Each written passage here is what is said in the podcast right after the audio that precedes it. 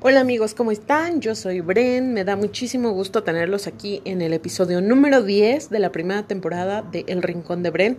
El día de hoy vamos a platicar de uno de los libros que más ha marcado mi vida, que más me ha hecho pensar, reflexionar sobre la humanidad, sobre lo cruel que somos los seres humanos y cómo es posible que pongamos y antepongamos la religión como un medio para violentar a otro ser humano.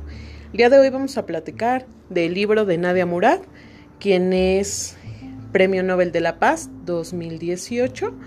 Y pues nada, comenzamos.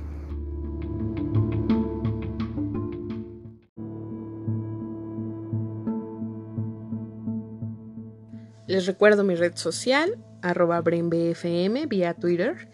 Y si se perdieron algunos de los episodios de esta primera temporada de este podcast, ustedes lo pueden escuchar vía Spotify, vía Google Podcast, anchor.fm y publicradio.com buscando el Rincón de Bren. Así que pueden escuchar el que ustedes decidan, eh, todos, uno, cinco, pues los que ustedes quieran. Y para iniciar a platicar sobre la reseña del libro de Nadia Murat llamado Yo seré la última, donde nos platica eh, de manera autobiográfica lo que sufrió en el genocidio del 2014 eh, eh, de su aldea por el Estado Islámico, o mejor conocido por ISIS, tenemos que platicar un poquito más de la cultura y de todo lo que rodeaba a Nadia en ese preciso momento y lo que ha logrado actualmente después de la terrible situación que vivió en el 2014 cuando ya estaba muy chica. Y poder entender un poco el concepto eh, pues del libro sin que yo eh, les dé spoilers porque de verdad es un libro que se tiene que leer, que se tiene que digerir. O sea, yo este libro lo leí en diciembre y es la fecha que a veces me cuesta trabajo entender muchas cosas que leí de ese libro porque es duro. Es este pues muy crudo, pero creo que es necesario para todos nosotros o las personas que nos gusta mucho leer eh, que lo tengamos como ahí en cuenta para leerlo porque es una historia real, pasó en el 2014, eso nos debe de dar como una señal de qué onda con la humanidad y qué estamos haciendo y demás, ¿no? Entonces, eh, les platico un poquito. Nadia Murad, ella actualmente, como se los comenté eh, al inicio de este episodio, es una chica iraquí ella nació en la aldea de Kosho. Eh, más bien creo que es una ciudad. Kosho es una ciudad en Irak. Eh, en 1993. Actualmente es Premio Nobel de la Paz 2018 por su activismo por los derechos humanos. También es la primera persona nombrada embajadora de la buena voluntad eh, de la ONU para la dignidad de los supervivientes de la trata de personas. Y además ha fundado Nadia's eh, Initiative perdón, eh, para apoyar a los supervivientes de la comunidad Yizadi. Esta comunidad eh, es una aldea que más bien no es comunidad, bueno, vendría siendo algo así como la comunidad judía y esto, ¿no? Sino que es más bien en el sentido de que es un mm, tipo de religión preislámica de Oriente Medio, donde alaban a un ángel del pavo real llamado Malek Tus o Taus se escribe. El, el yisidismo eh, va de la mano de esta deidad y de ahí, pues obviamente eh, las personas que son musulmanas en Irak, pues no lo ven bien, ¿no? Las creencias que tienen sobre la deidad eh, de Malek Tus y sobre los yisadís, pues creen que alaban a Satanás o al diablo, ¿no? Por asimilarlo a un ángel caído como Lucifer, porque en la historia del yisadismo, pues este pavo real baja a la tierra o lo mandan a la tierra para sufrir junto con la humanidad, pues ahí las carencias y demás, ¿no? Entonces, eh, básicamente, actualmente eso es lo que hace Nadia. Nadia Murat vive en Alemania, si no me equivoco, actualmente. Es casada ya con otra persona que conoció en el activismo, también Gisadi. Y bueno, ellos dos eh, llevan ahí de la mano esta parte de la lucha sobre la trata de personas que han hecho el Estado Islámico, el ISIS, conocido por todo el mundo, estos terroristas, pues con las personas de Irak, ¿no? O de las pequeñas aldeas que han ido como conquistando. Entonces el libro presenta más bien el carácter autobiográfico de la historia de Nadia Murad, porque Nadia Murad estuvo en el genocidio que se dio en Kosho en el 2014. ¿Esto qué significa? Bueno, pues que llegaron el, el Estado Islámico un día a su aldea, ella, pues, muy chica, ¿no? Tenía, si no me equivoco, eran 11 hermanos o 10. Y su mamá. Obviamente venían sus cuñadas, sus sobrinos. pues vivían muy humildemente, pero pues muy tranquilos ahí en la parte de Irak. Y entonces, eh, la situación fue que cuando llega el Estado Islámico, lo que sucede es que los capturan, capturan a todas las niñas solteras y, las casadas también, eh, jóvenes, ¿no? Las separan de la familia, a las mamás grandes y a los hermanos los meten como por otro lado y pues los matan. O sea, matan a la mamá, matan a los hermanos, a todos los hombres de esa aldea de Kosho y empiezan a hacer trata con todas las niñas. Que por cierto fue una noticia muy sonada en el 2014 eh, en los medios de comunicación cuando dijeron que habían desaparecido eh, muchas niñas ahí en Irak. Pues una de ellas era Nadia Murad. Entonces es un libro eh, que les voy a decir desgarrador. Es un libro que te deja pensando muchísimas cosas sobre eh, las falsas acusaciones o pues no serían acusaciones, podría ser como escudarte en la religión y creyendo cosas como lo hace el Estado Islámico y poniendo su religión para hacer genocidios y para hacer matanzas y terrorismo y demás, ¿no?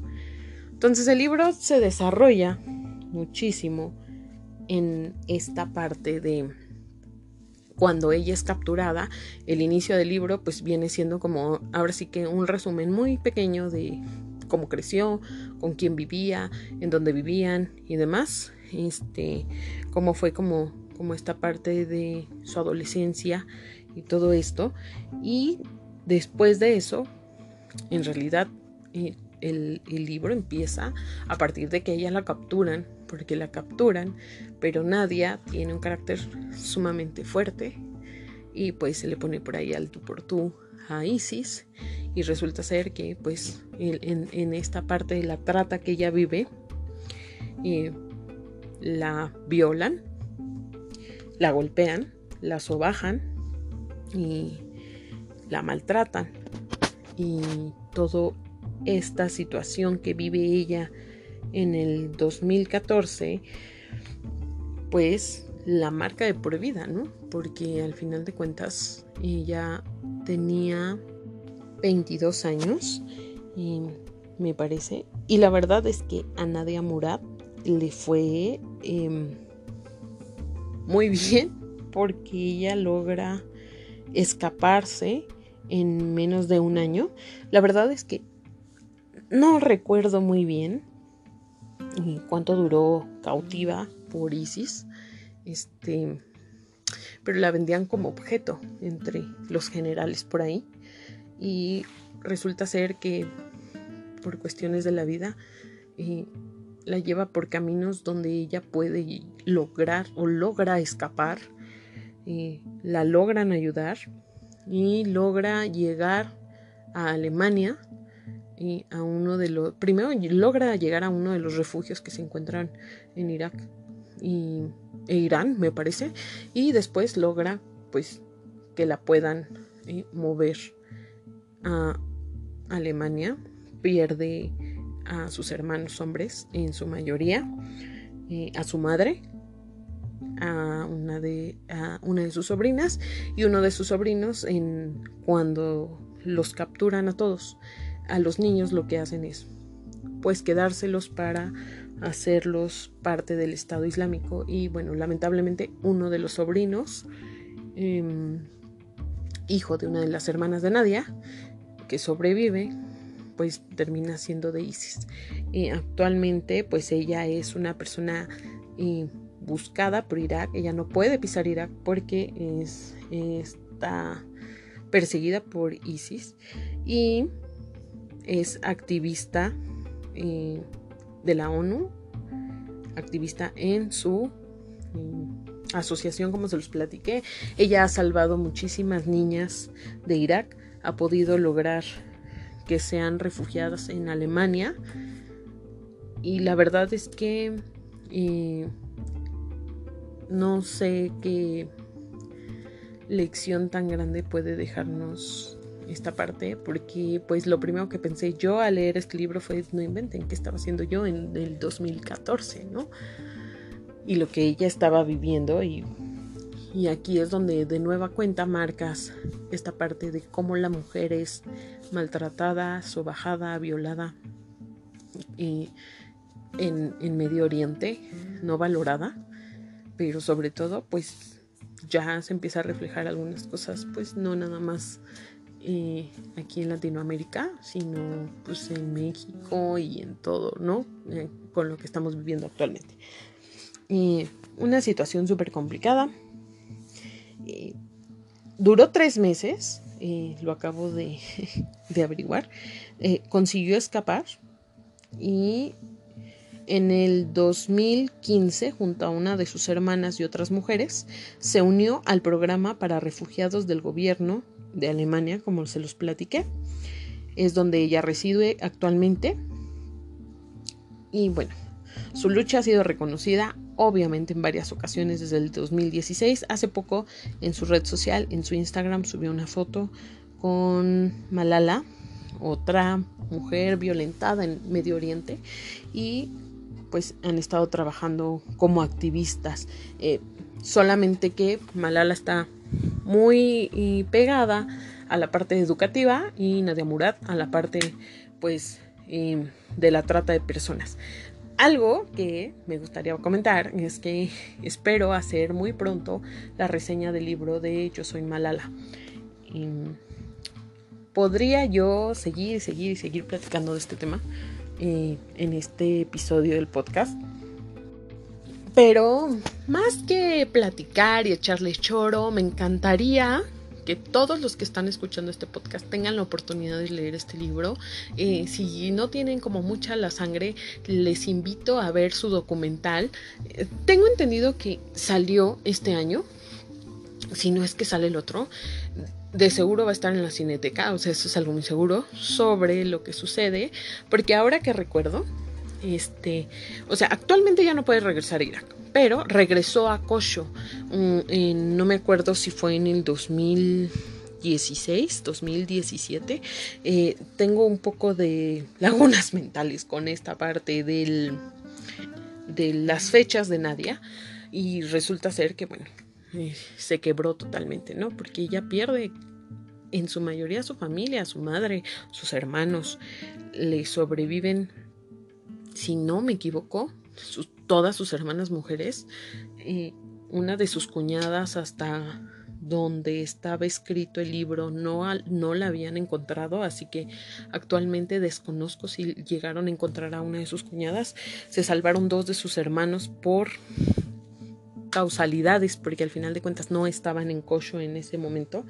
Y bueno, algo que me gustaría como mencionar muchísimo sobre la parte de Nadia es que em, fíjense que quien hace el intro de este libro es nada más y nada menos que la esposa de George Clooney, quien es actualmente su abogada, eh, Amal Clooney, es quien lleva el caso de Nadia o eh, en las Naciones Unidas en la parte de la amnistía también para que se haga como pues, obviamente no nada más conciencia sino justicia mundial y por la parte del genocidio y por la parte de, de pues la violencia que vivió Nadia en estos tres meses eh, por parte de esta organización.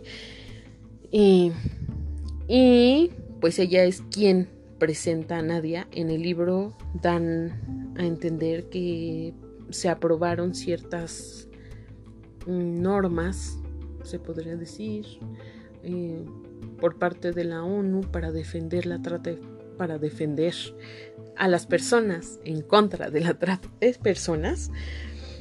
Y pues también está como muy padre porque al final de cuentas entiendes también como la lucha que hace ella junto con Nadia para poder lograr y que la trata de personas sea un tema en el foco y más en la parte de los países de Medio Oriente. ¿Por qué tienen que leer ese libro? Por todas estas... Este libro, de verdad, que es este obligado para leer. Em, yo creo que podemos sacar muchísimas eh, enseñanzas de él, podría seguir hablando, decirles lo más fuerte que leí, porque hay escenas muy fuertes, o más bien capítulos demasiado fuertes emocionalmente. Yo me la pasé llorando creo que en la mitad del libro. Pero por favor léanlo porque no los quiero spoilear y eso está muy gacho de mi parte. Entonces, pues este episodio es muy cortito porque es una reseña, la verdad que em, cortita, em, que los, los, invita a conocer más de esta mujer em, ejemplar, Premio Nobel de la Paz. ella que ve sobre la ayuda psicológica y económica también de las personas que salva de trata, porque ya no nada más salva eh, personas eh, ¿no? de Kosho y las que ha llegado a interceptar y ha podido rescatar, sino ya está muy dedicada a esta parte de la trata de personas. Ha estado con diferentes presidentes, eh, ha estado en el Parlamento de Canadá, platicado con Hillary Clinton, con el Papa Francisco sobre este tema, y, pero ella no quita el dedo del renglón de que debe de haber una respuesta internacional que lleve al fin el conflicto de ISIS, ¿no? Y de toda la parte con la comunidad, con la comunidad yisadí, pero también con las mujeres, ¿no?